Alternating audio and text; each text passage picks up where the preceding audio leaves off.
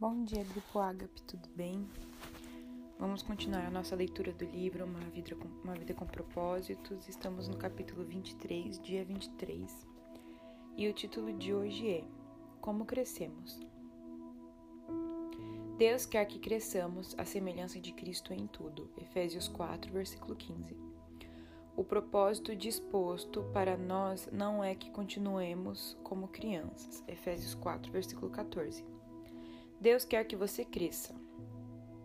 O objetivo do Pai Celestial é que você amadureça e desenvolva as características de Jesus Cristo. Lamentavelmente, milhões de cristãos envelhecem, mas nunca crescem. Emperram numa perpétua infância espiritual, usando fraldas e sapatinhos de crochê. Isso ocorre porque nunca pretenderam crescer. Crescimento espiritual não é automático. É necessário um compromisso intencional. Você deve, você deve querer crescer, decidir crescer, esforçar-se para crescer e persistir em crescer. O discipulado, o processo de se tornar semelhante a Cristo, sempre começa com uma decisão. Jesus nos chama e nós respondemos: Venha, veja, veja meu discípulo. Venha, seja meu discípulo. Jesus lhe disse. Então Mateus levantou-se e o seguiu. Mateus 9, versículo 9. Quando os primeiros discípulos escolheram seguir Jesus, não compreendiam todas as implicações da decisão que haviam tomado. Simplesmente entenderam, atenderam ao convite do Mestre. Isto é tudo que você precisa para começar: decidir tornar-se um discípulo. Nada influencia mais sua vida que, o, que os compromissos que você escolhe assumir. Eles podem fazê-lo crescer ou destruí-lo, mas sempre serão determinantes para você. Diga-me com que você está comprometido, e eu lhe direi onde você estará, onde você estará em 20 anos. Tornamos-nos aquilo que, que estamos comprometidos. É nesse estágio de comprometimento que a maioria das pessoas perde o propósito de Deus para a vida. Muitos têm medo de se comprometer com qualquer coisa e simplesmente ficam vagando por aí. Outros assumem compromissos superficiais, com valores conflitantes, o que leva à frustração e à mediocridade. Outros se comprometem inteiramente com objetivos seculares, como enriquecer ou ficar famoso, e acabam desapontados e amargos. Toda escolha tem consequências eternas, logo é melhor que você escolha sabiamente. Pedro diverte: já que tudo ao nosso redor se derreterá, que vida santa e piedosa devemos viver. 2 Pedro 3, versículo 11. A parte de Deus e a nossa parte. Tornar-se semelhante a Cristo é o resultado de escolhas em conformidade com Ele, na dependência do Espírito Santo para consumá-las. Uma vez que tenha decidido seriamente se tornar semelhante a Cristo, você deve começar a seguir de maneira diferente. Precisará se livrar de, algumas, de alguns procedimentos antigos, desenvolver novos hábitos e intencionalmente mudar o modo de pensar. Esteja certo de que o Espírito Santo o ajudará nessa mudança.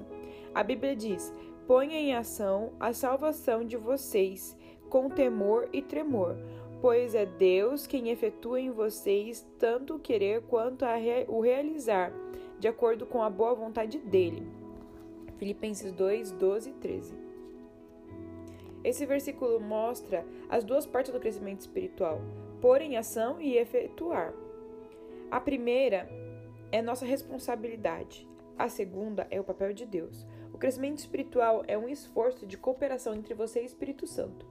O Espírito de Deus trabalha conosco, não apenas em nós. Esse versículo direciona aos cristãos, não direcionado aos cristãos, não se refere à salvação, mas ao crescimento na fé. Ele não aconselha empenho pela salvação, porque você não pode acrescentar nada que Jesus já realizou. Quando põe em ação o corpo, você se exercita para desenvolvê-lo, não para conseguir um corpo.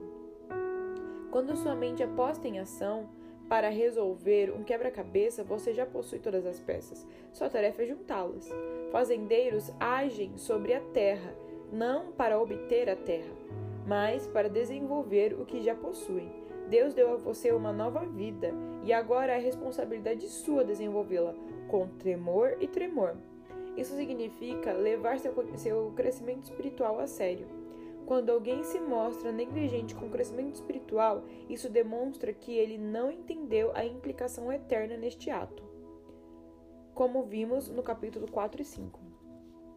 Reprogramando o piloto automático. Para mudar a vida, você deve mudar o modo de pensar.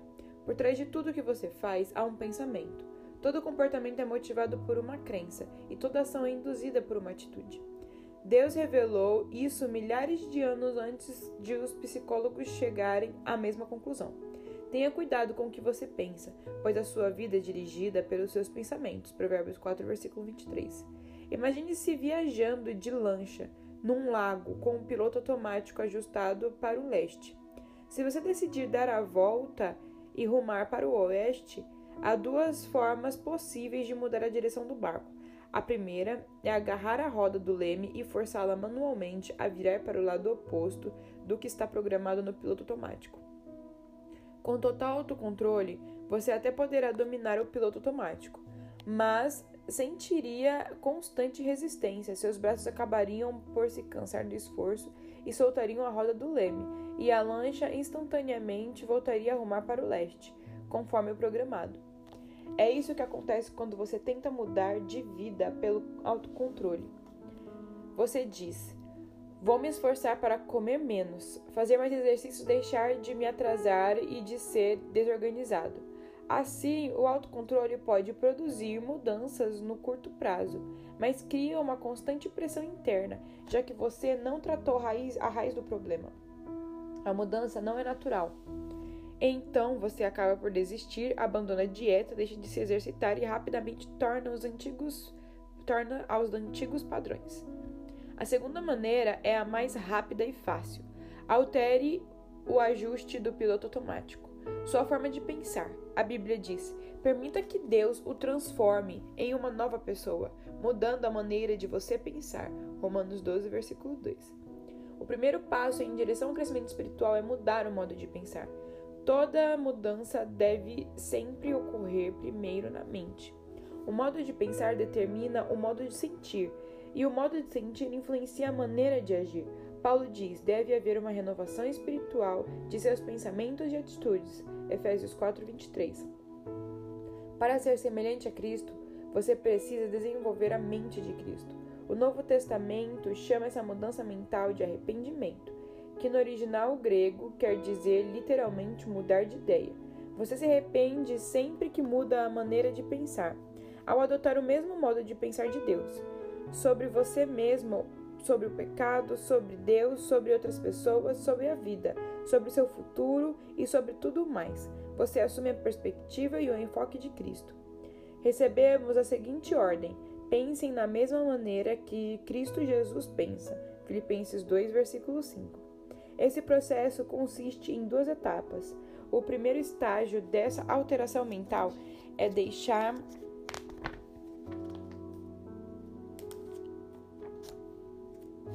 é deixar de ter pensamentos imaturos, que são egocêntricos e egoístas.